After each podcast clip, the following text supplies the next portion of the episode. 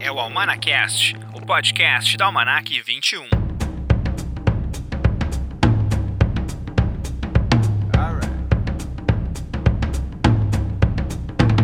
Olá, esse é o Almanacast, o podcast da Almanac 21. Eu sou Rodrigo de Oliveira, jornalista, crítico de cinema e editora-chefe da revista digital Almanac 21. E o Almanacast tu pode ouvir via Spotify, via Deezer, Google Podcasts, Pocket Casts, também na programação da Dinâmica FM. Toda quinta-feira, 6 horas da tarde, tu ouve o nosso programa por lá, dinamicofm.com. O programa de hoje é especial Festival de Cinema de Gramado, a 48ª edição do festival, que aconteceu nessa semana de setembro. Baita festival, sete filmes nacionais, seis filmes estrangeiros, 14 curtas nacionais, 19 curtas gaúchos, longas gaúchos também entraram ali na competição pelo Kikito. Então foi uma semana de muita atividade e uma atividade diferente, né? Porque afinal de contas o festival ele aconteceu, claro, em Gramado, mas o público não esteve junto dos filmes lá em Gramado, mas esteve junto na programação do Canal Brasil. Então a gente falar hoje sobre os filmes que foram então aí estiveram na disputa do Kikito. A premiação acontece no sábado, dia 26 de setembro. Talvez você já esteja ouvindo esse podcast depois da premiação, talvez esteja ouvindo antes. Então, dia 26 rola a premiação e claro, tudo tu vai saber na revista digital Almanac 21 Festivais, Festival de Gramado que já está no nosso site, manac21.com.br festivais. A publicação ela é diária e gratuita, então todo dia tem uma nova atualização ali sobre os filmes que estão rolando em Gramado. And now for something completely different.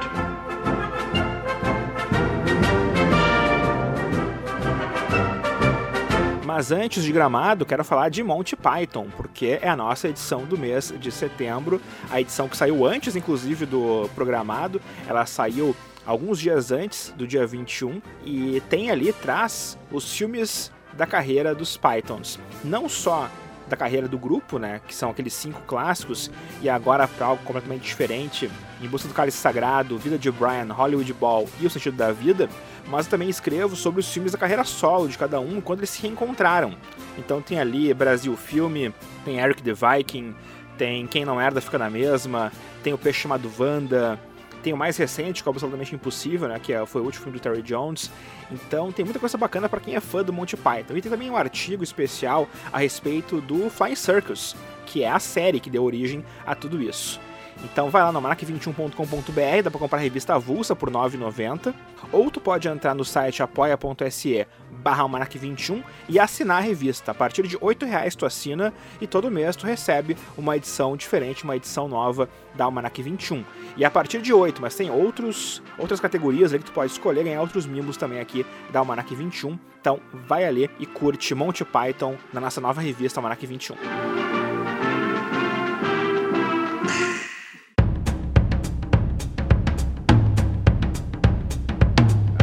Na semana do 48º Festival de Cinema de Gramado, nosso assunto do Manacast não podia ser outro senão o evento cinematográfico da Serra Gaúcha. E uma edição histórica, pela maneira como os filmes foram exibidos, todos os longas das mostras competitivas nacional e estrangeira passaram na programação do Canal Brasil, assim como os curtas nacionais também. Gramado conseguiu se reinventar num ano complicado, um ano de pandemia, um ano que não seria possível que todos nós estivéssemos lá junto do, da organização do festival, dos artistas, dos diretores, imprensa. Então, foi um ano atípico para Gramado, mas eles se reinventaram muito bem. Eu escrevi sobre isso no meu Twitter, aliás, quem quiser seguir, Rodrigo McFly, é o arroba, que foi interessante poder fazer essa cobertura em casa, por conta da facilidade, claro, né, de estar em casa, tu liga a televisão 8 horas da noite e estar passando os filmes de Gramado. Por outro lado, também é mais complicado, porque quando tu está em Gramado, quando tu está fazendo a cobertura, a tua vida vira Festival de Gramado. Então aquela semana tu fica em suspenso e tu fica pensando só nos filmes, tu assiste aos longas, aos curtas, escreve, e é uma imersão muito grande. Conversa com os colegas de imprensa, os amigos da crítica, claro, entrevista as pessoas também que estão por lá. Então é uma semana bem diferente da nossa vida. E como estamos em casa nesse momento, foi uma cobertura diferente. Foi difícil às vezes parar tudo que está fazendo às 8 horas da noite para começar a ver os filmes da noite. Mas foi bacana. Eu consegui assistir a todos os, os longas uh, da Mostra Competitiva Nacional e Estrangeira. Também assisti todos os curtas nacionais, também todos os curtas gaúchos. Infelizmente, esse ano eu não consegui ver os longas gaúchos. Assim como ano passado também eu não consegui assistir os longas, esse ano não foi possível também assistir a eles. Mas espero que ano que vem a gente consiga se organizar de alguma forma para que dê pra ver tudo, porque é muito difícil, é muita coisa e a gente tem que escrever. Então, às vezes, um dos pontos ruins de fazer essa cobertura e fazer essa cobertura também, né? A gente faz aqui a Manac 21, somos duas pessoas, né? Então, é complicado às vezes ver tudo, escrever tudo e diagramar tudo, mas a gente tenta fazer o melhor possível. E uma coisa bacana de Gramado também é que todas as manhãs em Gramado rolam os debates dos filmes que rolaram na noite anterior. E isso foi preservado nessa edição virtual de Gramado. Então, todos os dias, às 10 horas da manhã, o Roger Lerina, meu colega de crítica de cinema, meu colega da Sears, jornalista também, ele apresentava então esse evento que é organizado pelo Festival de Gramado e é, um, é uma coletiva de imprensa, na verdade. Então a imprensa podia participar, mandando perguntas. Então foi muito bacana. E desses momentos que o Roger entrevistou diretores, atores, eu tirei trechos dessa entrevista para rolar aqui para vocês, que é um material que o Gramado libera para a imprensa além né, do catálogo, além dos boletins que sempre a pauta assessoria manda pra gente, também fazem esses debates para a gente ter mais informações, poder escrever os nossos textos. Então, vez de todo mundo estar tá junto lá no Serra Azul ou em qualquer lugar que seja, né, que rola essa coletiva de imprensa de Gramado, dessa vez a gente estava todo mundo em casa assistindo pelo YouTube. Então, faz o seguinte, eu vou comentar os filmes, primeiro os estrangeiros, depois os nacionais, e aí rola um trechinho também desse desse papo, né, de alguma fala dos diretores, diretoras ou atores e atrizes dos filmes. A mostra estrangeira começou na sexta-feira, dia 18 de setembro, com o filme El Silêncio del Cazador, uma produção da Argentina, a direção é do Martin de Salvo, o elenco tem o Pablo Echari, Albert Aman e Amora Recalde. E é um faroeste, basicamente, né? um faroeste que é ambientado na, numa mata na Argentina. A gente tem como protagonista um guarda florestal que ele precisa evitar que as pessoas caçem naquele local, que é um local preservado problema desse cara é que existe um sujeito, um riquinho da região, que faz o que ele bem entende. E ele é um caçador e ele vai caçar mesmo dizendo que não pode. Só que existem outras coisas. No passado desses dois, a mulher do guarda florestal já foi namorada desse riquinho, então as coisas estão por aí nesse, nesse enrosco. Visualmente interessante, o filme do Martin de Salvo, acho que o roteiro ele podia ser um pouco menos formulaico. Ele não tem muita nuance, sabe? Então, o vilão ele é muito vilão, ele é muito vilanesco. Embora ele, tenha, ele seja bonito, ele seja um cara simpático com as pessoas, ele, por exemplo, ele é, ele é rico, ele faz o que ele bem entende, ele abusa das pessoas, ele chega a estuprar a empregada dele. Então o roteirista, o Francisco, o Francisco Kosterlitz, ele parece que sai do caminho dele para fazer com que a gente deteste o vilão, quando ele esquece de talvez construir um, um protagonista um pouco melhor também. É um faroeste, então o protagonista não precisa ser o, mocinho, não precisa ser o, cara perfeito. O que o rapaz, né, o que o personagem do Pablo Echarri realmente não é. Mas parece que o roteirista não sabe que pode deixar o protagonista assim e fazer o vilão um pouco mais multifacetado. Então acho que esse é o problema do El Silêncio del Caçador, filme do Martin de Salvo. Vamos ver um pouquinho então um trechinho do que o Martin falou na coletiva de imprensa a respeito desse filme. Bueno, eh, fue todo un proceso bastante largo. Todo comenzó, recuerdo que leí dos, dos noticias eh, en, en, nuestro, en, los periódicos, uno que hablaba sobre un, un guarda forestal en Sudáfrica que había obtenido una carta blanca para este, matar cazadores furtivos debido a la cantidad y peligrosidad en aumento que tenían en el parque. Y luego una noticia que, que hablaba de, de, un pedido de, de, los guardas forestales de nuestro país por obtener la aportación de arma y la, la potestad de policía eh, por lo mismo, por la cantidad de, cazadores furtivos y la dificultad de, detenerlos. Eh, nosotros estábamos trabajando en otro film con Francisco Kosterlitz, que es eh, un, colaborador habitual en mis películas, es un gran guionista con el que tenemos este, mucha afinidad. Le comenté, me pareció que, acá había algo interesante que, este, para trabajar juntos. Él enseguida se entusiasmó y decidimos viajar a, la provincia de Misiones, que es eh, la provincia argentina con mayor cantidad de, de territorio protegido. Después, utilizando un poco los, los elementos dramáticos más clásicos quizás de, western o de una narrativa, digamos, tradicional del cine, eh, empezamos a, trabajar en estos personajes y en ese triángulo un poco para que nos llevase la trama y poder hablar de todos estos otros temas que la película toca y habla eh, a través de este, de este triángulo amoroso. ¿no? Hola. Hola, Sara. ¿Sí? Acaban de avisar que está bajando del monte un guardaparque con herida de bala. ¿Vos qué haces acá? Esto se va a ir a la mierda, alguien tiene que aflojar. ¿Ah, ¿Sí? El tipo se caga en todo y el que está mal soy yo por poner un límite. Acá está lo que buscábamos. Pensa bien lo que va a hacer. Conozco muy bien este pueblo, ¿viste?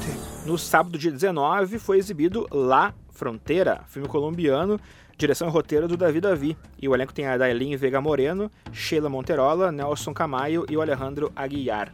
É um drama que tem uh, uma premissa até interessante. É uma mulher, uma mulher grávida. Ela mora com seu marido e com o seu irmão.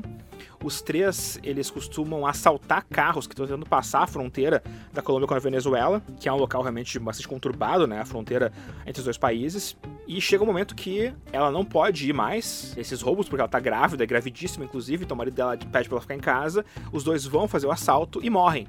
Então ela fica sozinha, num local ermo, sem água, sem comida, sem dinheiro, e ela precisa se virar. Então o filme começa a partir daí, ela encontra um sujeito ferido e cuida dele, depois uma outra mulher aparece na casa dela, uma mulher que fala pelos cotovelos e começa a conversar. Então é um filme que ele tem ele é um filme que é, ele começa introspectivo, a personagem, inclusive, né, ela, ela é super pra dentro, porque ela acabou de perder, né, duas pessoas super importantes na vida dela, que é o marido e o irmão, e os encontros que ela vai tendo no decorrer do filme acabam transformando um tanto ela, mas é difícil penetrar nessa história, porque a protagonista ela é muito introspectiva.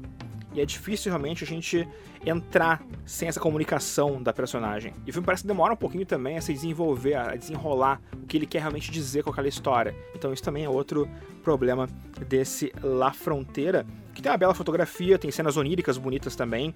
A protagonista, ela tem alguns sonhos no meio do filme, eu acho que isso é momento criativo do La Fronteira, mas que também é um filme que deixa a desejar aí no fim das contas. Vamos ouvir então agora um trechinho do que o Davi Davi falou sobre esse filme na coletiva de imprensa. La frontera surge, son, varias razones. Eh, digamos que una de las más importantes era una necesidad que yo sentía de entender muchas cosas que estaban pasando a mi alrededor.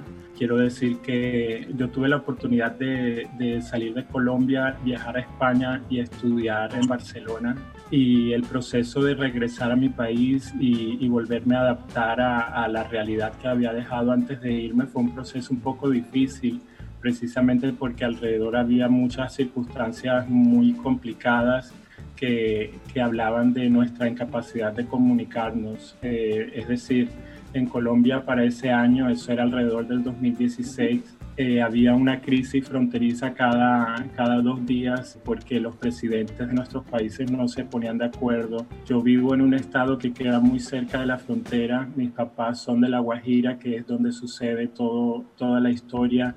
Eh, y comencé a conocer muchas historias de vida de personas que venían de Venezuela y que traían muchas, pues que siendo como yo jóvenes pues tenían que poner como sus sueños en, pausa por, por todo lo que estaba pasando. Y al mismo tiempo estaba pasando que, Donald Trump se estaba lanzando a la presidencia de los Estados Unidos con la idea de, de, construir un muro que lo separara de México.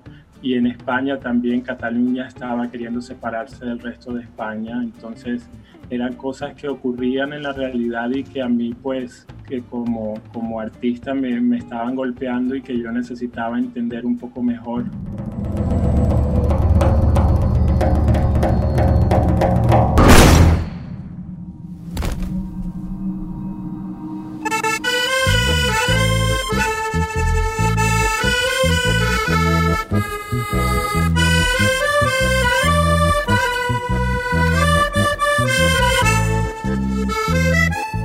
Inverno é o terceiro filme então da mostra competitiva estrangeira. Esse longa-metragem é mexicano, a direção é do Raiziel Hernandes. No elenco tem Miguel Narro, Letícia Ruijara e Saide Garcia. É um filme que foi realizado antes da pandemia, mas interessante que ele carrega algumas coisas desse momento que a gente está vivendo, desse isolamento social que a gente precisa viver e que os personagens parecem que vivem de uma maneira natural. A gente tem mãe e filho nessa nesse filme. A mãe tá pensando em vender a casa de campo porque ela quer um, um novo momento da vida dela. O filho tá pensando em se mudar para os Estados Unidos, onde a, irmã dele vive para tentar uma nova oportunidade, mas ele não vai por conta da mãe, que ele não queria deixar a mãe sozinha. Só que isso não é bem um empecilho, é um empecilho que ele se coloca mesmo, porque ela não, não parece nada dependente do filho. Ela, inclusive, ela sai para viajar com uma amiga dela para tentar esse recomeço que ela tanto quer. Então é um filme que de várias possibilidades, mas que elas parecem que nunca se concretizam.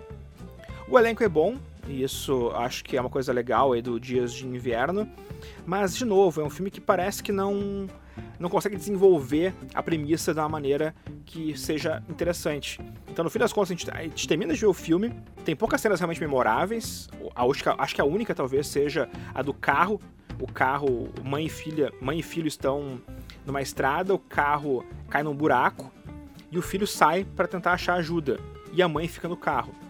Quando ele volta com alguém, ela, ela não tá no carro mais. Então eu fico pensando, poxa, o que aconteceu com ela? E na verdade ela tá só andando, ela continuou o caminho dela andando e ele encontra ela logo depois. Então, sabe, parece que esse é um momento de ruptura, mas não é. Então é um filme de vários pequenos momentos que parece que vão acontecer alguma coisa e não acontecem. É realmente um porém desses dias de inverno. Mas como eu disse, tem um bom elenco. Eu gostei muito da atuação ali do protagonista, do Miguel Narro. Acho que a única ligação forte que a gente tem nesse que, que esse filme te, traz é entre o Miguel Narro e o Peter Tace, que é um americano que se hospeda no hotel que esse rapaz trabalha e os dois começam a conversar e se tornam, não vou dizer amigos, mas eles dividem algumas coisas entre os dois. Então, talvez seja a relação mais interessante do filme. Vamos ouvir o que o Raiziel Hernández falou sobre esse filme. La historia yo hace tiempo escribí con eh, mi co-guionista que se llama Oriana Jiménez eh, y es una historia que bueno está basada un poco en cuestiones que yo conocí que yo soy de esa zona del país de México que es el norte del país y, y digamos que esta historia era una manera de reflejar cómo es la vida allá en el noreste en un lugar desértico, eh, industrial, una ciudad pequeña donde la gente muchas veces busca salirse y buscar, buscar su vida en otros lados. Eh, digamos que esa fue la primera idea, eh, esta búsqueda como de identidad, de encontrar un lugar en el mundo y del personaje principal. Digamos que esa fue la razón por la que comenzamos a escribir esta historia. Néstor, estas cosas son tuyas, ¿no quieres echarle un ojo? Voy a vender la casa ahora. No la puedes vender tú. Una parte es mía, sí puedo venderla.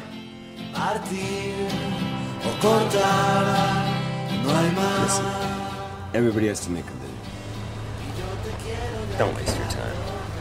Do Uruguai vem o documentário El Gran Viaje al País Pequeño, que é então o filme da diretora Mariana Vinholes, e ela captura o momento da, de uma família síria que vem ao Uruguai. É essa família síria que é formada pelo Ibrahim e pela Sana Al-Mohammad.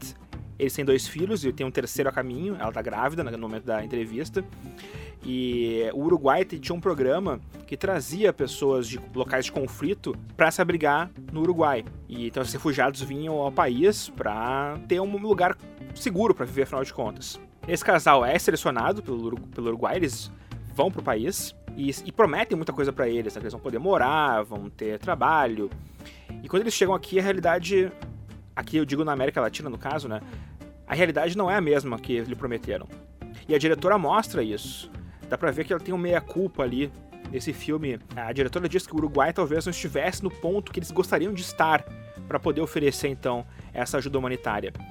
E os sírios eles pedem para voltarem para Síria ou talvez para o Líbano, né? Porque eles estão no Líbano quando eles começam a história, porque a Síria realmente não tinha mais como viver. E no Líbano a, a complicação era também preconceito, né? Que que estava rolando contra os sírios. Então eles vêm para cá e a situação aqui eles não gostam tanto que eles querem voltar. Daí tem um momento que o casal para de participar do documentário, daí a diretora lá volta a câmera para uma outra família que também estava no Uruguai e a coisa se desenrola por aí.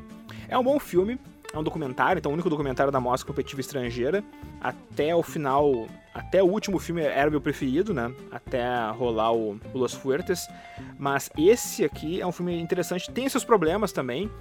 Acho que a diretora, em alguns momentos, ela podia ter deixado os personagens conversarem mais com a câmera e não com ela. Ela aparece, a voz dela aparece muito no filme. E tem uma cena no final que eu acho que é um grande erro de ela querer ajudar o entrevistado falando por cima dele. Aquele momento era do entrevistado, não era dela, então acho que isso realmente é um, é um problema. Mas é um filme interessante por até mostrar, né, no micro, a realidade daquelas duas famílias, o macro, né, a realidade de várias famílias que tentam se refugiar em algum país e acabam se chocando, seja com a cultura, seja com as leis, seja mesmo com a saudade de casa, que é uma coisa que realmente, né, certamente, por pior que seja talvez o lugar que esteja saindo, porque lugar com guerras, com violência, com mortes, mas é a tua casa, afinal de contas. Então, existe aquele sentimento também, né, de pertencimento que as pessoas têm e que certamente esses sírios estavam experimentando, experienciando aqui né, no, no Uruguai. Mas é um bom filme, talvez seja um dos melhores aí da mostra estrangeira. Vamos ouvir o que a Mariana Vinhores falou então na coletiva de imprensa sobre o filme. Com respecto a, a esse processo, creo que quando en el cine documental emprendemos un proceso eh, largo, Eh, y en el caso de estas familias en particular que estaban atravesando este cambio de vida tan, tan drástico, acarrea siempre algunas eh, dificultades, ¿no? Eh, sobre todo porque en ese proceso largo es el proceso en el que yo como cineasta y ellos también empezamos a entablar un vínculo. Ese vínculo que empezó en la Embajada de Uruguay en el Líbano, cuando los conocí, cuando estaban haciendo las primeras entrevistas. Luego ellos son seleccionados, yo los voy a visitar en la carpa de refugiados donde estaban viviendo eh, antes de venir a Uruguay. Esa estadía allí fue muy importante para nosotros porque eh, logramos como tener un relato del inicio de un vínculo que era en la casa de ellos, donde ellos vivían, ¿no? Y eso después, nada, hasta ahora, en mi vínculo con Sané, con Brahim, es un recuerdo que, que, es, que es muy importante para nosotros, porque justamente yo soy la única persona aquí en Uruguay que, que conoció a, a su familia, a los seres queridos que ellos dejaron eh, allí.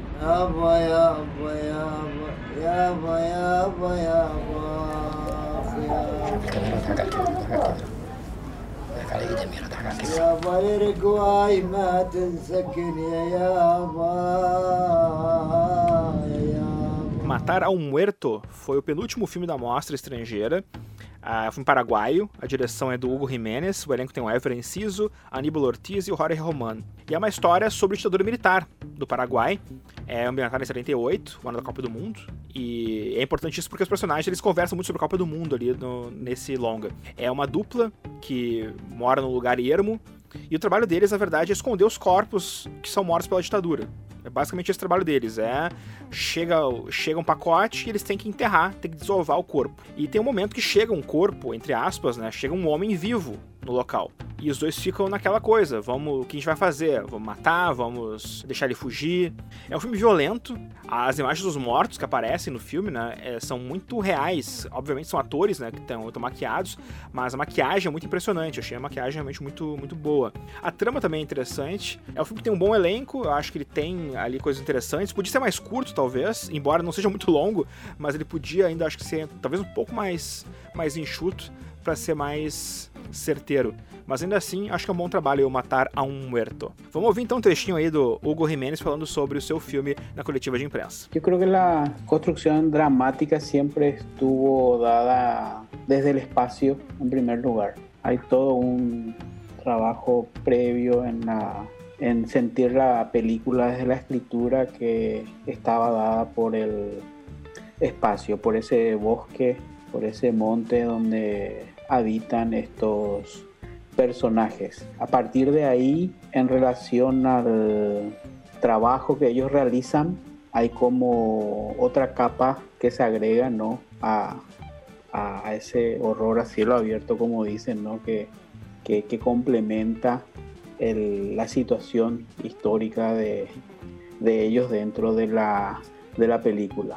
Primero eso, no más allá de conectar con un tiempo eh, nefasto, ¿no? En relación a los crímenes de, de esa humanidad, ¿no? Lo, eh, lo, que tiene que ver con todo el, trabajo sistemático de nuestras dictaduras latinoamericanas, ¿no? Eh, más allá de todo eso ya existía desde el, desde el inicio una cuestión como muy ya lanzada a, a ese mundo de, de, un drama per se. O sea, en relación a, a, habitar ese espacio primero, a la labor que ellos realizan y si otra vez agregamos la siguiente capa que es el contexto histórico en que se desarrolla la, la película, eh, indudablemente eh, tenemos un universo dramático muy, muy intenso, ¿no? por un Paraguay grande, próspero y feliz. El excelentísimo señor presidente de la República, general de ejército Don Alfredo Stroessner, inauguró el día de hoy importantes obras para la nación.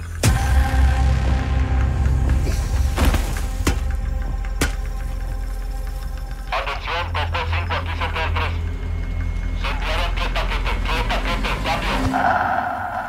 O último filme da mostra competitiva estrangeira, o Los Fuertes.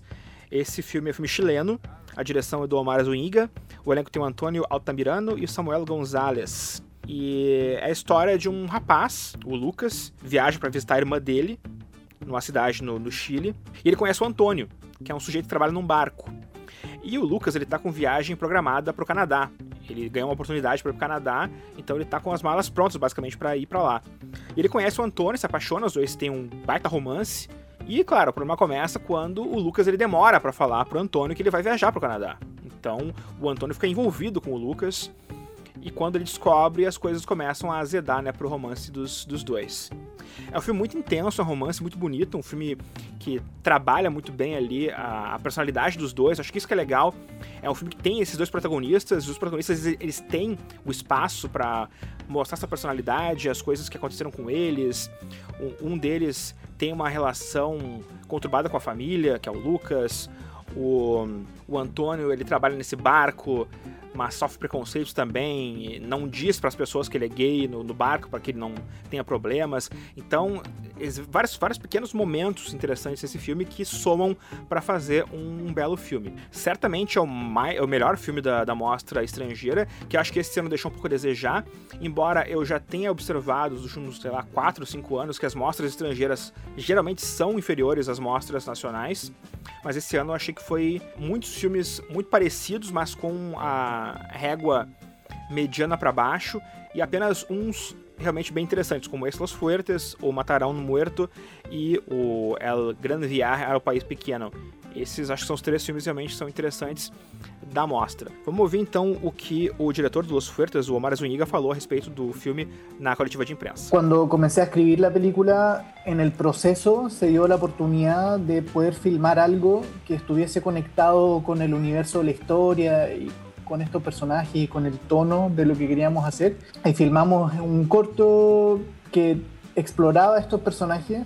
Y bueno, eso fue en una etapa muy temprana y lo filmamos como sin ningún recurso, eh, muy guerrilla, un equipo muy chico de personas, con mucho esfuerzo. Y le fue muy bien, lo que fue una sorpresa para todos nosotros, pero yo creo que como permitió probar lo que queríamos hacer, demostrar la calidad del trabajo de nuestro equipo, pero siempre quisimos hacer esta historia, digamos, yo creo que fue una etapa y, queríamos siempre hacer esta película que es otra cosa que yo pienso que es muy distinta. Entre medio también pasaron varios años mientras tratábamos de financiar la película y yo creo que eh, la película celebra mucho eh, esta idea de independencia y dignidad y cómo ellos eh, pelean por su independencia y por su dignidad y, y queríamos hacer algo que, que, diera cuenta de que ellos dos no se iban a dejar pasar a llevar por ningún tipo de obstáculo o hostilidad que encontraran en su entorno. Y para poder explorar eso queríamos darle la complejidad necesaria y siempre quisimos hacer esta película. Eso fue como parte del proceso hacer este corto, pero en realidad fue un poco al revés. Siempre estábamos buscando hacer esta película que ahora estamos mostrando aquí.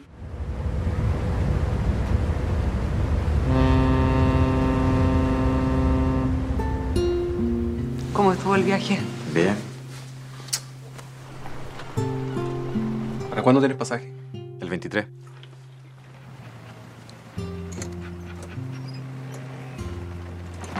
Hola. Hola. ¿Te ayudo? Bueno.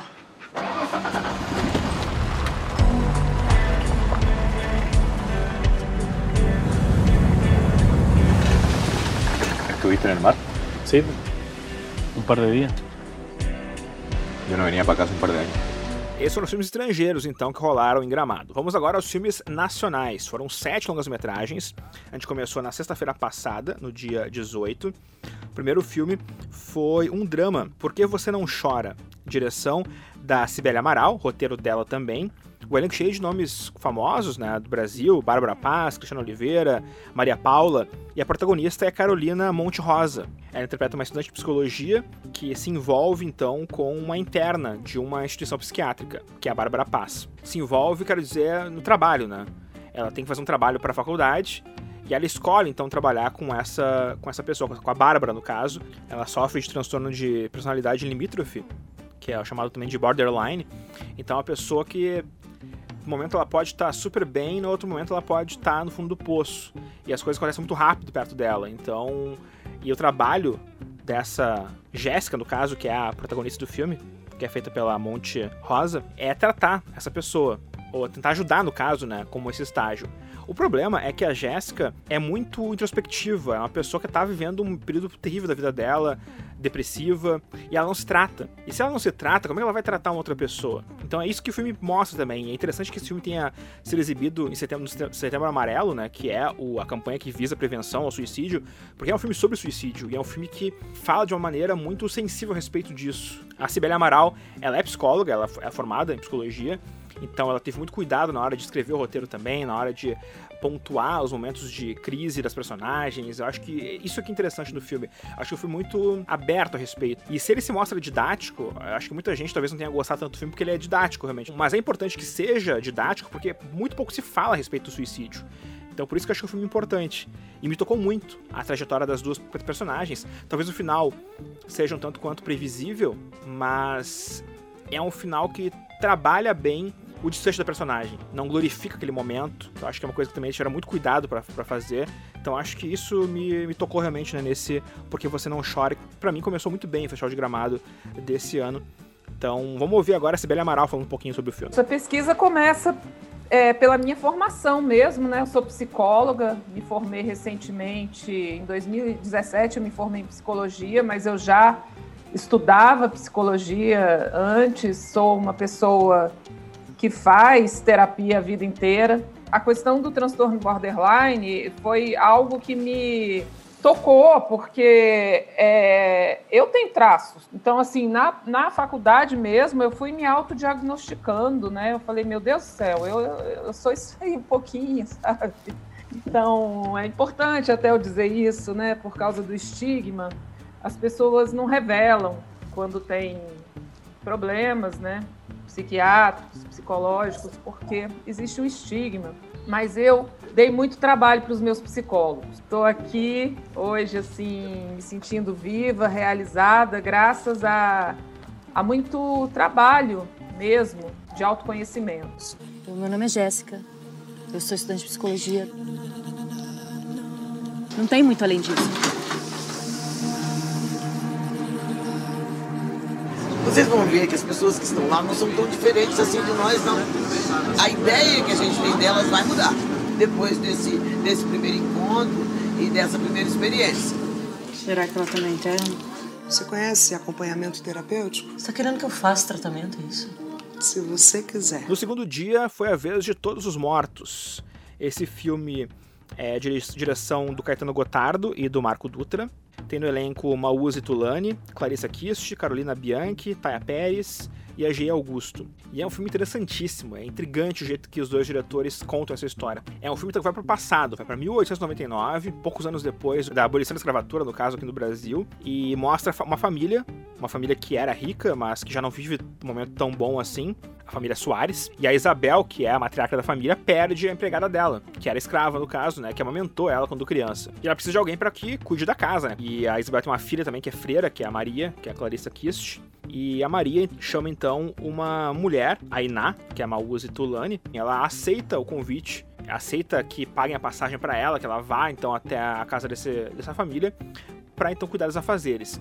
Chegando lá, na verdade, ela descobre que ela tem que fazer um teatro para a irmã da freira que tá vendo coisas do passado, então ela tem que fazer todo um teatro com a religião dela, o que deixa ela fula da vida. Ela sai da casa e vai viver sua vida em outro lugar com o filho. Mas o filho se apaixonou por aquela vida na casa daqueles brancos. Então ele começa a querer tocar piano, então ele tem uma ligação forte com essa família também. Então isso vai causar cisão aí nesse, nesses núcleos familiares. E o interessante do Todos os Mortos é que é um filme que ele trabalha com anacronismos, que acho que talvez seja a coisa mais interessante, além, claro, da temática racial, que é muito forte, e de mostrar pra gente que não é porque é passado e a gente tá no presente agora, as coisas são tão diferentes, infelizmente não são.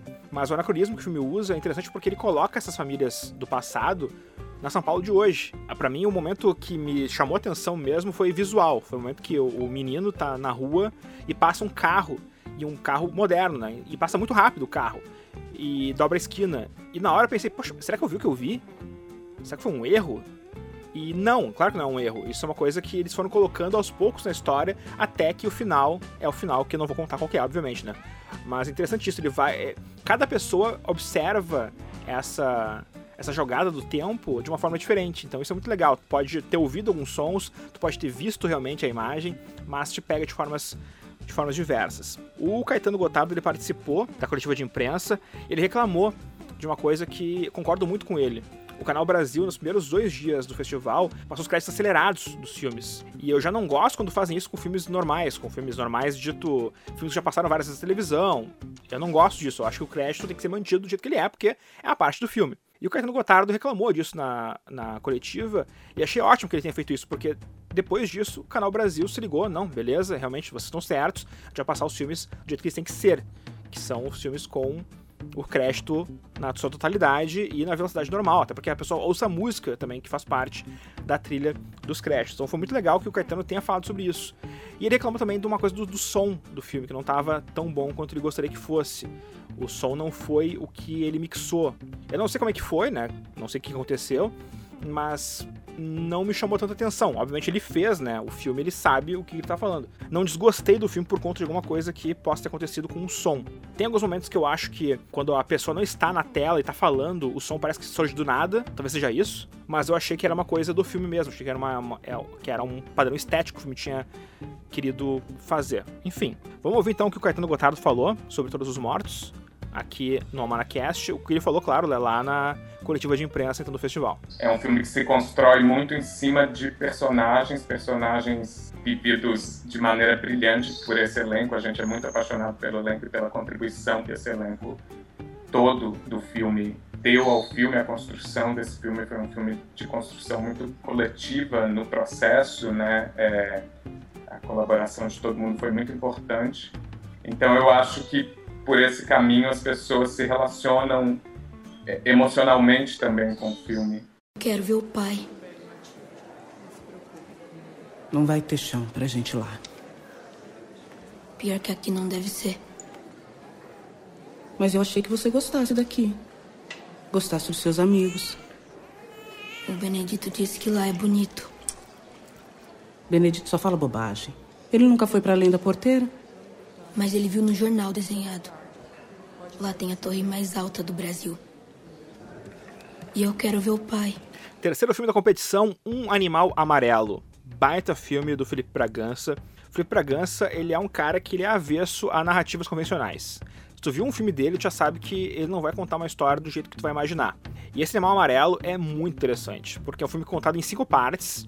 A gente segue então um rapaz que é um cineasta, que é feito pelo Igor Campanaro, e ele é um sujeito meio relapso, assim, um cara meio largado, vai vivendo a vida, mas quer fazer seu filme. E ele acaba viajando para Moçambique e se torna uma outra pessoa na frente de um grupo que vende diamantes, vende joias, e que essas joias elas são expelidas pelo corpo delas mesmos. E a protagonista desse grupo aí, a Isabel Zoá, que é fantástica, para mim vai ganhar o Kito de melhor atriz. Já ganhou, inclusive, o prêmio da Assembleia Legislativa né, dos Curtas Gaúchos, e acho que deve levar também Kikito a Isabel. E a história é curiosa porque a gente começa com o avô desse cineasta, que é o Erson Capri no filme, e o cara ele se comunica com um fêmur que ele carrega por todo lugar. E esse fêmur é importante, porque no final a gente vai, vai saber o que, que é, na verdade, né, aquele, aquela parte do corpo que ele anda, então, né, sempre conversando com ela. E existe um animal amarelo, que é um animal peludo, grande, que devora as meninas que querem sair, ou que, ou que o rapaz quer ficar. Então, é uma história muito maluca. É uma coisa que mistura Tropicália, mistura Macunaíma, mistura Galber Rocha, mistura muita coisa também, né, dos nossos colonizadores portugueses, né? Também tem a história do Moçambique junto. Então é é um filme, é uma salada de frutas esse filme, mas muito bem realizado. Isso é bacana. A gente vai ouvir agora um trechinho do que o Felipe Bragança falou na coletiva de imprensa então sobre o Animal Amarelo. Foi um processo longo de escrita, na verdade, do ponto de vista prático. Originalmente eu escrevi uma série de pequenos contos que refletiam algumas memórias familiares minhas e memórias inventadas. E alguns desses contos me levavam também a imaginar histórias uh, em países, nos países africanos conectados com a história brasileira, Angola, Moçambique, né? E em Portugal. Em algum momento eu decidi que, na verdade, eu não tenho jeito nenhum para ser escritor, no sentido de que eu não gosto de criar nada sozinho. Decidi, o que já era um pouco óbvio, que era um filme, e escrevi uma versão do roteiro em parceria com o João Nicolau. João Nicolau entrou, na verdade, então um diretor português, um realizador português, entrou com uma função muito de me ajudar a criar a engrenagem dessa, dessa história, que originalmente tinha quase 300 páginas escritas que era infilmável. E em termos de conceito, a ideia era a gente partir de uma espécie de falsa genealogia de um protagonista, narrador, criador, artista brasileiro que se colocaria em algum lugar de imparcialidade, capacidade crítica em relação ao país e essa genealogia dele de alguma forma vai se contrapondo com a impossibilidade dele não estar por dentro, no fundo, de todo aquele processo histórico, de toda aquela vivência e atravessado pelas histórias de Brasil, de Portugal, de Moçambique, principalmente atravessado pela questão das ruínas coloniais, as ruínas coloniais do passado, do Brasil, desses países, as ruínas que a gente ainda carrega uh, dentro do corpo, nos nossos processos ainda de, de organização dos afetos da organização da, da comunitária e identitárias e, e, como é que os corpos carregam essas ruínas, como é que eles ainda tentam digerir essas ruínas. Eu separei um trechinho também do que a Isabel Zoá falou na coletiva. Ouve aí. Incrível, é uma oportunidade que a arte tem me dado de não só filmar com pessoas de nacionalidades diferentes, como filmar em lugares diferentes também, né? Isso é um privilégio maravilhoso. Foi com o Animal Amarelo que eu filmei pela primeira vez em território africano. Isso para mim é muito especial. Como fazer um filme em um país sem linguagem que sequer reconhece o próprio corpo? O que faz um cineasta sem imagem além de sumir e morrer? Numa terra onde 5 milhões de pessoas negras foram escravizadas e mais de 10 milhões de almas indígenas arrancadas do corpo. Como é que você pensou, cineasta, que um filme teu, um gesto teu, pudesse te salvar do precipício? Samba é primo do jazz é um dos dois documentários musicais que foram selecionados esse ano para a mostra e é delicioso poder passar aquela uma hora e dez com Alcione, a marrom, cantando, contando histórias, mostrando o seu processo de ensaios para os shows. A direção é da Angela Zoé E é uma homenagem a Alcione. Então não espere que esse documentário mostre, sei lá, um lado desabonador da, da artista, escarafunche coisas do passado dela. É um filme homenagem, é um filme que comemora os 70 anos da Alcione e mostra então ela em Portugal. E o filme começa é, com ela no tuk-tuk, junto com a diretora, conversando, olhando um Kevin Costner ali, que ela achou bonito, um cara bonito que tava perto, xinga o motorista que tava também ali nas cercanias. A Alcione parece muito verdadeira no filme. Ela é uma pessoa de gênio forte, dá pra ver. Ela é chamada de patroa pelos seus funcionários ali, então dá pra ver que ela, ela leva as coisas com rédea curta ali. Mas dá pra ver também que ela é muito criativa, uma pessoa divertida, uma pessoa que. é uma diva, né? Gosta de estar bonita, gosta de se maquiar, gosta de usar joias, então. É, e, e, é curioso porque eu não conhecia muita coisa da Alcione. Então o documentário me ajudou a conhecer coisas que eu não sabia. E, claro, para quem é fã da Alcione, deve ser óbvio que ela toca trompete. Eu não conhecia essa história da, da, da Alcione. Eu não sabia que ela sabia tocar trompete. Eu não sabia que ela era uma musicista tão, tão talentosa. Eu não sabia que ela, além de cantar muito bem, ela tem muito domínio do seu vocal. Ela sabe ler música, ela sabe ler partituras. Ela foi filha de um músico, afinal de contas. A família é muito importante na vida dela também, então isso mostra no documentário. O documentário é homenagem muito bonito, assim, e divertido de assistir. E tem uma coleção de gravações de arquivo muito boas. A cena que o Grande Otelo entrevista a Alcione é fantástica. Até queria, eu queria mesmo poder ver toda aquela entrevista queria que, sei lá, num DVD que saísse depois, tivesse entrevista na íntegra, porque eu queria muito poder ver esse papo do Grande Otelo com a Alcione. Mas tem entrevista com a Marília Gabriela, com a Hebe, outras coisas mais, então, do passado aí da Alcione, que é muito bacana. Então, o samba é primo do jazz. Eu separei um trecho aqui da fala da Angela Zoé, que participou, então, da coletiva de imprensa. Eu estava em Portugal há três anos atrás e recebi um telefonema na madrugada de uma pessoa que eu não conhecia, que é o Elton Magalhães, que é o diretor de programação da então TV Mirante, me convidando para fazer um especial sobre ela para comemorar os 70 anos. E aí a gente marcou de se encontrar no Rio, ia ter o Rio Content ainda na época, e nisso a gente, para fazer o especial. Aí a gente foi visitar a Alcione, no primeiro encontro não estava, no segundo encontro eu conheci a Alcione. E nesse momento ela não sei, aconteceram coisas ali. Ela contou a vida dela de uma forma muito carinhosa para mim, muito carinhosa. E quando eu saí dali, eu tinha alguma coisa que era assim: eu não posso fazer só um especial, eu tenho que fazer um filme sobre ela. Sou capaz de dar minha vida, mas olha, não pise na bola.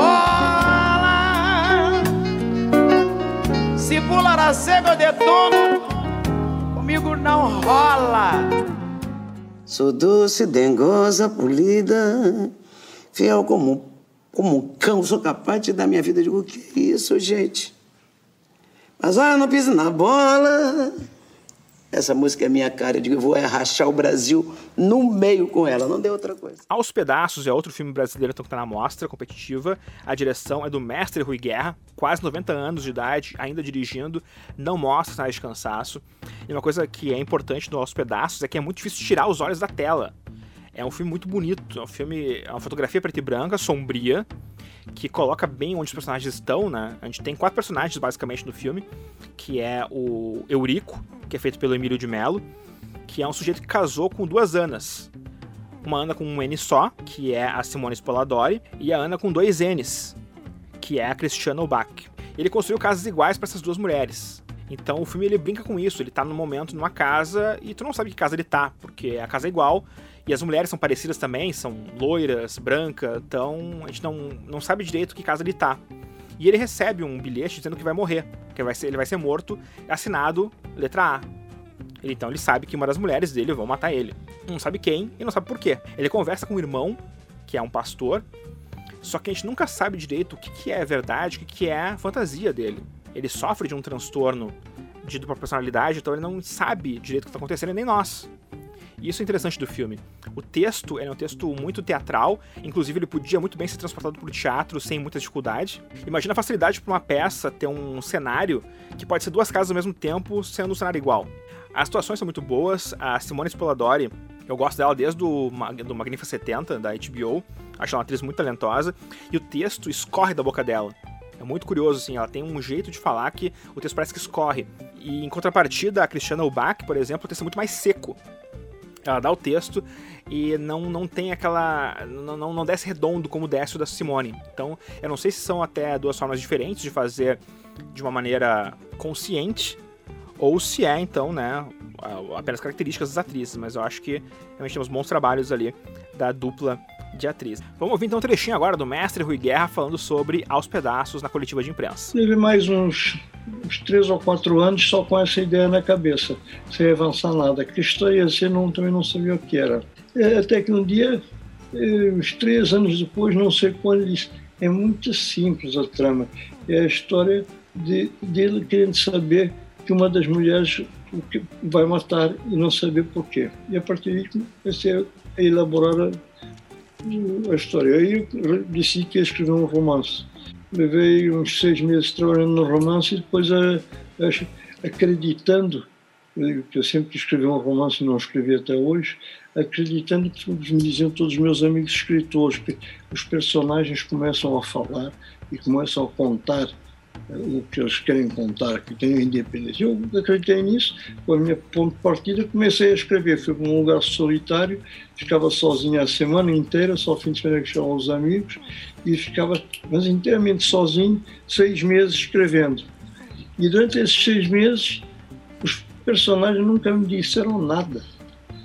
Fiquei, ficaram calados o tempo todo, eu fiquei sozinho inventando a história, porque os personagens que falam, meu filho, não falaram comigo, nem falaram, nunca falaram comigo. Essa coisa é mais uma das mentiras que dizem por aí, que esperar que os personagens falem, eu esperei seis meses, e eles nunca me disseram porra nenhuma. Eurico, me tira uma dúvida. Você ainda tá vivo? Se me matarem, você vai se casar de novo? Eu não sabia que os tubarões têm olhos tristes. Me Chama Que Eu Vou é outro documentário que tá na mostra, documentário musical, sobre Sidney Magal. Muito bacana também, muito divertido. Assim como o da Alcione, é um, é um documentário homenagem, então também não espere não espere sujeira debaixo do tapete.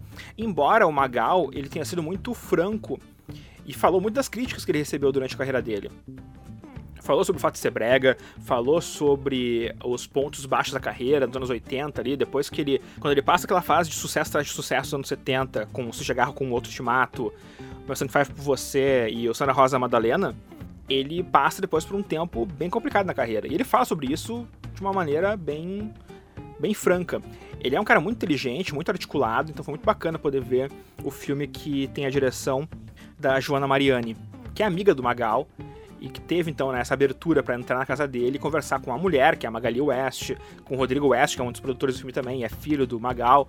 Então é uma história muito legal, muito, muito divertida. Ele também tem um, um, uma bela seleção de coisas de época, então a gente vê ele no Chacrinha, no Faustão, programas de auditório, na Hebe, Marília Gabriela, então, sabe, são vários momentos que da carreira do Magal e ele contando também né, o que ele passou na vida dele. E o filme começa com Me Chama Que Eu Vou, que é a música lá da Rainha da Sucata, novela. Quem tem minha idade, né, deve lembrar com carinho, talvez, né, da abertura da novela, com aquela boneca feita de sucata dançando lambada. Então, uma memória bacana dos anos 90. E o Magal fala sobre esse momento também, que foi para ele um ressurgimento da carreira. Então, bem bacana curtir ver o Me Chama Que Eu Vou nos documentários aí de Gramado. Vamos ouvir agora o Sidney Magal falando sobre o filme, ele participou também da coletiva de imprensa, vamos ouvir. Eu não tenho um pré-julgamento de mim, do, do artista que eu construí dentro de mim.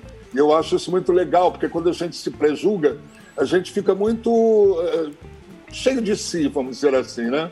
E eu não, eu vou me jogando como se fosse a primeira vez. E assim foi com os musicais que eu fiz, assim foi com o cinema que eu fiz, assim foi com dubla as dublagens que eu fiz, as novelas que eu fiz. Então eu fiz tanta coisa que esse documentário me mostra é exatamente isso. É, reuniu ali uma coisa que eu vinha guardando no meu arquivo, e a Joana sabe como esse arquivo deu trabalho, foi exatamente um mês de duas pessoas na minha casa digitalizando e pesquisando diretamente, além do papo, dos papos que eu levei com a Joana, lógico, mas a Joana é amiga, é uma pessoa que tem um carinho muito grande por mim, desde que nós fizemos o clipe do Tenho lá, alguns anos atrás. Então, eu me abro com muita facilidade. Eu tenho, assim, uma coisa dentro de mim que quanto mais aparente né, eu, eu estiver para as pessoas, transparente, vamos dizer assim, melhor. E claro, a diretora Jana Mariani também participou da coletiva. Separei um trecho dela aqui para vocês ouvirem também. A intimidade que a gente tem, que eu fui, fui, fui vindo a ter né, com o Magal e com a Magali, com o Rodrigo, Natália e Gabriela também, Kaique. É, ela era um fator que a gente achava que ia ajudar muito no documentário. Mas engraçado que ontem, quando a sessão terminou, eu, eu, eu respondi muita pergunta esses dias que as pessoas perguntavam por que o Sidney Magal, por que você escolheu ele? E aí eu comecei a pensar que eu nunca tinha pensado em fazer filme biográfico, isso não estava muito no meu perfil é, de interesses. E aí, quando o filme acabou ontem, eu falei que engraçado, gente. Eu não fiz um filme sobre um artista, eu fiz um filme sobre um amigo, que por um acaso é um artista. Na década de 70 surgiu um cantor romântico, apaixonado, um misto de Elvis Presley e John Travolta. Louco, maravilhoso, sexy, masoquista, narcisista. Quando Sidney Magal começa a cantar, ele se torna o dono absoluto do perplexo e desprezado coração da mulher da classe média brasileira. Mas eu não sou só isso. São 20 discos, 4 musicais, 6 filmes, 4 novelas. Quero te dar Sidney Magal. E você faz planos? O que, é que você pensa do futuro? Olha, o meu futuro realmente a cigana ainda não me diz. É o hábito, né? A pessoa diz assim, Magal, eu já faço assim.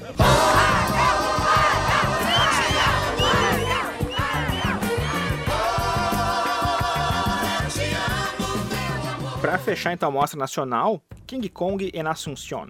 É um filme do diretor Camilo Cavalcante, no elenco tem Andrade Júnior, Ana Ivanova e Juan Carlos Aduviri. É a história de um velho matador de aluguel que começa a ver fantasmas do passado e a gente ouve a morte durante a história dele. A morte conta a história e passa adiante algumas coisas. A morte ela fala então numa língua indígena e embora seja um filme brasileiro é filmado na Bolívia e no Paraguai. É um filme que é muito introspectivo. Talvez fosse melhor que fosse um curta maior, na minha opinião. É um filme de uma hora e meia e daria para talvez em 30 minutos, 25, contar aquela mesma história com um pouco mais de, de tenacidade. Eu acho que o diretor ele, ele tem muitos tempos mortos no filme. Então é, muita, é muito tempo a gente vendo o protagonista caminhando pelas, pelos lugares, chegando em lugares. É um road movie, afinal de contas, né? Mas eu acho que a, o mesmo efeito que ele consegue mostrando tanto o protagonista caminhando, ele conseguiria mostrando duas, três vezes no máximo. E a gente entenderia o que ele está querendo dizer com, com aquilo. Então acho que o filme ele meio que peca por isso, por ser exagerado nesses tempos mortos que o filme tem. Embora o Andrade Júnior tá numa atuação fantástica. Dá para sentir no, no peso dos olhos dele tudo que ele já viu na vida dele. Tudo que ele já sofreu, tudo que ele já fez as outras pessoas sofrerem também. Uh, o passado dele tem um, um, segredo que é contado no final ali, pra gente entender também, né? O que, que levou ele a fazer o que ele faz. Ele tem uma filha, então ele vai, ele vai procurar essa filha. Então é um filme que acho que tá muito em cima do Andrade Júnior. Se fosse um outro ator, talvez menos talentoso, o filme não, não, não seria tão interessante. O Andrade Júnior que faleceu, né? Faleceu em 2019. Infelizmente não conseguiu ver o filme pronto, mas eu apostaria no Andrade Júnior como o vencedor do Kikito uh, no sábado. Eu acho que seria uma coisa, uma homenagem muito bonita. Não só uma homenagem, mas o trabalho dele tá muito bom. Eu acho que esse ano a gente teve várias atuações muito parelhas em gramado e acho que ele talvez seja uma, uma atuação de exceção aí. O Andrade Júnior acho que podia levar o Kikito póstumo, mas ainda assim levar esse prêmio para casa, que seria muito, muito bonito. Seria uma homenagem muito bonita de gramado também fazer pro Andrade Júnior. A gente vai ouvir agora um trechinho então, do Camilo Cavalcante falando a respeito do filme Gramado. É, é uma cebola esse projeto. Acho que é isso. Ele tem, você vai descascando e acho que a gestação dele durou muito tempo, né? É, começou toda a ideia, surgiu a partir de um encontro é, com, com o ator Andrade Júnior, num festival em Nova Iguaçu, na Baixada Fluminense, acho que em, em 2007 é, eu estava com um curta, ele estava com outro curta, e a gente dividiu o quarto e ele, ele, enfim, sempre uma pessoa muito espirituosa, muito divertida, muito bem-humorada, fez essa performance do desse gorila, desse homem gorila. E aquilo, de alguma forma, é, me encantou. E E a partir disso, ele também conversava muito sobre, sobre Cidade del Leste, no Paraguai. E a partir disso, eu, depois dessa, desse, desse, encontro com Andrade, surgiu essa centelha, essa fagulha. Eu, eu fui depois para Assunção, alguma coisa me chamou para Assunção, eu não conhecia o Paraguai. Já tinha ido em Cidade del Leste, mas não a Assunção. E fui conhecer a cidade, fui para conhecer mesmo. E a partir disso, é, eu escrevi um, um, um, esse roteiro embrionário, né, que foi so, sofrendo muitos tratamentos e muitas adaptações, foi sendo modelado ao longo do tempo. Comando Aja Etapé da Ricoputaiva Kowa ha emombe u oweruba kwimba eren biasakwe Omosaba borahu imbaina Ainhaputinguera pewana então tá aí, todos os filmes que foram exibidos em Gramado na mostra competitiva, todos os longas-metragens, no caso, né, que foram exibidos, estão aí neste podcast. Eu geralmente não faço isso, mas vou fazer hoje. Vou, eu vou dizer os meus favoritos para os prêmios de Gramado. Diferente do Oscar, que eu geralmente tento acertar o que, que o Oscar vai escolher né, de melhor, eu não vou tentar acertar o que o júri vai dar em Gramado. Porque o júri, diferente da academia, que são centenas de pessoas votando, o júri eles são cinco pessoas, três pessoas. Então é menos, é menos gente votando, então é mais difícil de tentar fazer uma previsão mas os prêmios que eu daria, então, em Gramado. Vamos com a mostra estrangeira para começar. Melhor direção eu daria para o Martin de Salvo, do El Silêncio del Caçador. Melhor atriz eu daria para Dailin Vega Moreno, de La Fronteira. Melhor ator eu fico dividido entre o Antônio Altamirano e o Samuel Gonzalez, do Los Fuertes. Talvez até fosse o caso de dar o prêmio para os dois, que os dois estão igualmente muito bem nesse, nesse filme. Melhor filme Los Fuertes, certamente seria esse o meu o meu prêmio aí dos os principais no caso, né, da mostra competitiva estrangeira. Na mostra nacional, ator coadjuvante eu daria pro AG Augusto, que é o garotinho do Todos os Mortos.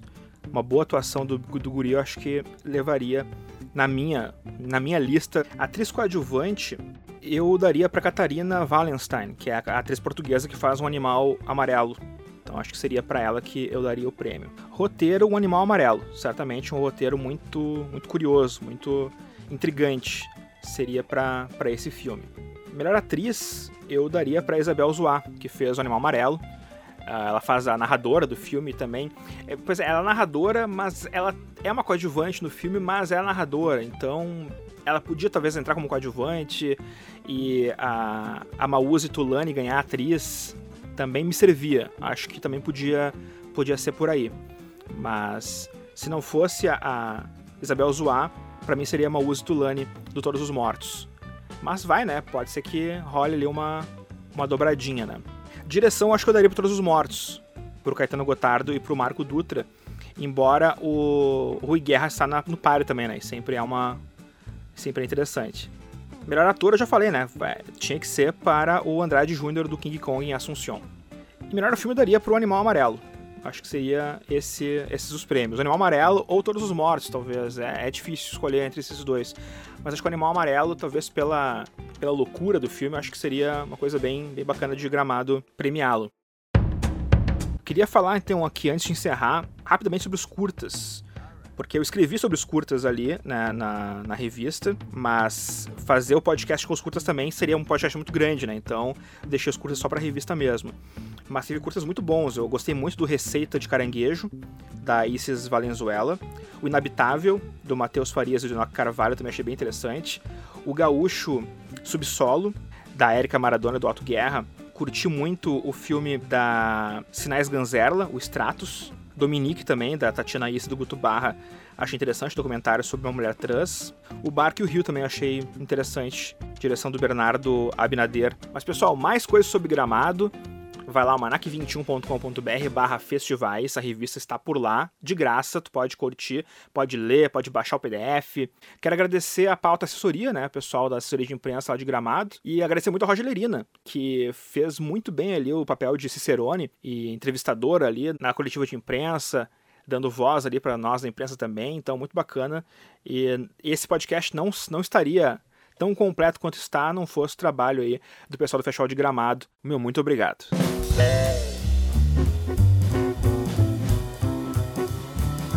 Então, antes de me despedir, eu quero mandar aquele alô para os nossos apoiadores do apoia.se barra almanac21, galera que assina a revista, que apoia, que apoia muito, que super apoia, que apoia pra caramba, que são as quatro modalidades né, de apoio que temos ali né, no Apoia-se. De 8 a 25 reais, o pessoal pode nos ajudar a manter a revista digital funcionando, manter o podcast também aqui, o Almanacast, entre outras coisas que a gente está fazendo né, aqui na revista. Quero anunciar para vocês uma coisa muito legal, que uma das próximas edições a gente vai ter um artista fazendo a capa da revista. E ele tá, ele tá já trabalhando na, na capa, tá ficando muito bacana. Não vou ainda mencionar o nome, não vou mencionar qual é a revista ainda, mas está muito legal e isso só é possível por conta de vocês, porque vocês estão apoiando a revista, estão assinando, e a gente consegue então contratar alguém para fazer uma capa, que é uma coisa que a gente nunca fez até hoje. Sempre as capas quem faz ou é a Cindy Nunes, que também coordena o design da revista, ou eu, que também diagramo e edito a, revista. Então sempre foi a capa ou a Cindy ou eu. E agora vamos ter um artista fazendo a capa, que é muito bacana. Eu quero agradecer muito a vocês por terem dado essa oportunidade pra gente contratar alguém para fazer um trabalho massa assim na revista. Daqui a pouquinho eu vou anunciar o nome, vou anunciar qual é a revista, vai ser bem bacana. Quero agradecer então Alexandre Aliati, Camila Keu, Carla Rangel de Castilhos, Christian Ordoc, Davi Araújo, Emerson Pedrotti, Fabiano Antunes, Fábio Sidraque, Gisele Endres, Leandro Cringes, Lia Maria de Medeiros, Marcelo Conter, Rafael Glória, Robson Nunes, Rogério Evan de Oliveira, Sandro Luiz, Sérgio Filho e William Mansk. Muito obrigado mesmo, pessoal, pelo apoio e pela assinatura. Quer entrar nesse time? Vai lá, apoia.se barra almanac 21.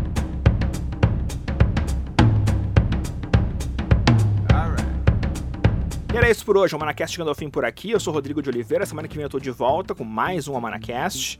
Siga a gente nas redes sociais. O Almanac 21 está no Facebook. O Instagram é almanac21oficial. O Twitter é, é almanac21. Meu Twitter pessoal é o Rodrigo McFly. E também, se tu gostou do nosso Almanacast, assine ele na sua plataforma preferida para nunca perder um episódio novo do programa, beleza? Grande abraço a todos e até a próxima!